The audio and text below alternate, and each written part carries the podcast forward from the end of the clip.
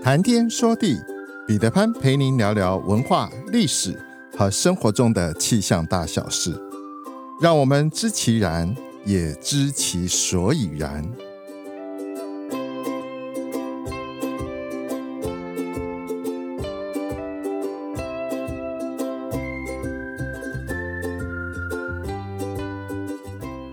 谈天说地，潘大刚空中与您相会。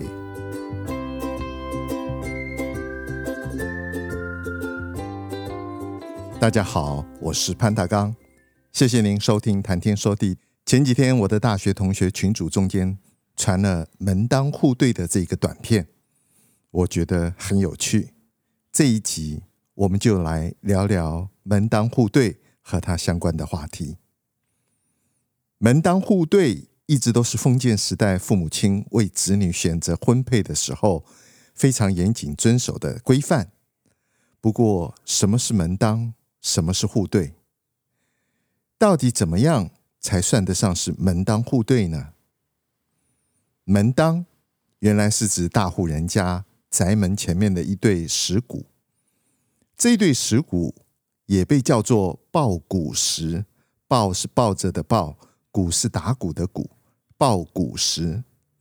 有的抱鼓石安坐在这个门的基础之上，因为鼓声宏阔威严，人们相信这样的安排可以辟邪，所以民间普遍的就用石鼓来代替门当。石鼓的形式有方形的，还有圆形的两种。文官家用的方形门当。方形，它的形状就好像砚台一样。武官家的门当是用圆形的，圆形的门当代表的是战鼓，所以大老远一看就知道这家的主人到底是崇文还是习武。相传古代将军在外征战，光荣归来，经常就会把战鼓放置在门前来炫耀战功。久而久之，就演变成为后来的抱鼓石。在古代，只有比较大的宅门才配得上拥有抱鼓石。抱鼓石同时也有固定的门楼建筑的功能，但是它象征的价值更有文化上的意义。不同的门当也代表着不同的等级官职。例如说，像皇室家族的门前，直接就用狮子的形制来当门当，高级武官的门前抱鼓石就用狮子作为门当，再次级的武官他们的门当就用兽头来当做抱鼓石，高级文官门前用的是箱形的狮子当做门当，次级的文官用雕饰的箱形抱鼓石。如果是大富豪，他们的门前就用箱形没有雕刻的门当；富豪则是用十字的抱鼓石。普通的民宅只能用木质方形墩，或者是用门枕石来当门当。至于户对呢，那是安置在门楣上或者是门楣双侧的砖雕或者是木雕，因为总是双数的出现。所以叫做户对，门当与户对其实也是古代建筑中大户人家大门的组成一部分。用木头雕刻的户对，位于门楣的上方，典型的式样是圆形的短柱，每根大概长有一尺左右，和地面平行，与门楣垂直。雕刻的图案大多是以四季的花卉为主，也有写。像是吉祥如意啦、福禄寿德啦、平安吉祥等等的文字，目的是在祈求人丁兴旺、香火永续。至于用砖雕刻而成的户对，则位于门楣的两侧，上面大多都雕刻有瑞兽珍禽为主题的图案。户对和门当一样，大小与官品职位的高低成正比。古时候，三品以下的官宦人家门上有两个户对，三品的有四个，二品的有六个，一品的有八个，只有皇帝的皇宫才能拥有九个户对。九是取九鼎至尊之意。门当与户对上往往雕刻有适合主人身份的图案，而且门当的大小、户对的多少，又标志着宅地主人家财势的高低。所以，门当和户对除了有镇宅装饰的作用之外，还是宅地主人身份、地位、家境的重要标志。儿女定亲之前，一般都会暗暗的派人到对方的家门看一看，通过。门当上的雕刻纹饰，就能够了解到对方家里所从事的行业。到了今天，门当户对到底在姻缘婚配中还重要不重要？还记得多年以前我读过王建轩、王圣人在平面媒体发表的一篇文章，内容大致是讲男女双方论及婚嫁，甚至于结为连理的时候，有一些观念，有的时候会觉得无关痛痒。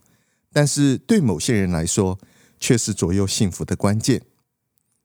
几个故事的发展是这样的：有一对论及婚嫁的情侣，女方呢是大财阀的千金，男方对结婚颇有犹豫。他说：“将来不管我怎么努力，别人都会说我是靠女方的父亲。”他的女友说：“那我们结婚以后去美国好了。”男的说：“还是不行，别人还是会认为我们去美国是女方家的应援，或者是靠老婆才能够完成的。说来说去都没有答案。最后，他的女友说：‘那你希望我怎么办？难道要跟我爸爸断绝父女关系吗？’还有一个例子是这样的：有一个男子娶了大企业家的千金。”这位千金作为人妻，人品很好，是个贤妻良母。但是有一次，她和先生吵架，说了一句对先生十分敏感的话。她说：“你以为你有什么了不起啊？要不是我爸爸，你当得了经理吗？”先生听了之后不再讲话。过了两天，就打包飞去美国了，并且寄上了辞呈以及离婚的协议书。妻子道歉，老丈人也好话说尽，但是都没有用。妻子后悔得要命，为什么会搞得这么严重？因为伤到了这位先生敏感的神经。虽然不是每个男人都会这样，但是那的确是很敏感的地方。还有一个故事是这样的：有一对和上面故事非常雷同的夫妻。不同的是，妻子很懂得男人的心思，她随时随地的称赞她先生说，父亲公司的成就都是靠他先生的，他父亲真是好命，有这么了不起的女婿。老丈人也是人前人后的夸这个女婿，因此全家和乐融融。还有这么一个故事，有这么一个女孩，长得美丽动人又青春可爱。被某家广告商相中，邀约拍广告片，大受欢迎，马上成为了广告明星。后来，她被一个大老板相中，娶回了家。她就像童话中的灰姑娘一样，瞬间变成了人人称羡的名媛富婆。只不过好景不长，习惯性出轨的老公不到七年就又不安分。这个女孩完全没有办法接受。爱的世界中有瑕疵，最后提出离婚。这个女孩感到非常难过。她说：“我一直都很努力的做一个好妻子、好母亲，对先生百依百顺，但是努力又有什么用呢？”听了上面这几个故事，您的感觉、想法是什么呢？自古以来，窈窕淑女，君子好逑。记得。在我大学时期，总觉得身边有一个漂亮的女朋友，在朋友圈里是一个很有面子的事。日子里有漂亮的女朋友，的确也让生活充满了期待和活力。我相信，无论男生或女生，当他们在找男女朋友的时候，第一眼顺眼肯定很重要。男生爱找漂亮的女生，女生爱依偎在潇洒男生的身旁，五官仪态。自然扮演着关键性的角色。暂且不说有着漂亮和潇洒外表的人，内在是否就一定是善良和美好？但是有一点是非常明确的：花无百日红，人无百日好。美丽潇洒的外表永远抵不过岁月和地心引力的摧残，所以大部分的男女交往乃至于择偶条件都逃不过一个循环：始于颜值，陷于才华，忠于人品。不过，如果要建构一个和谐的家庭，那么彼此的三观相近，则是必须的。三观指的是世界观、人生观。和价值观，世界观是对世界的观点和看法，也就是对社会的认知；人生观是指对人生的看法，也就是对于生命目的、价值和意义的看法，也是对人性的一种认知。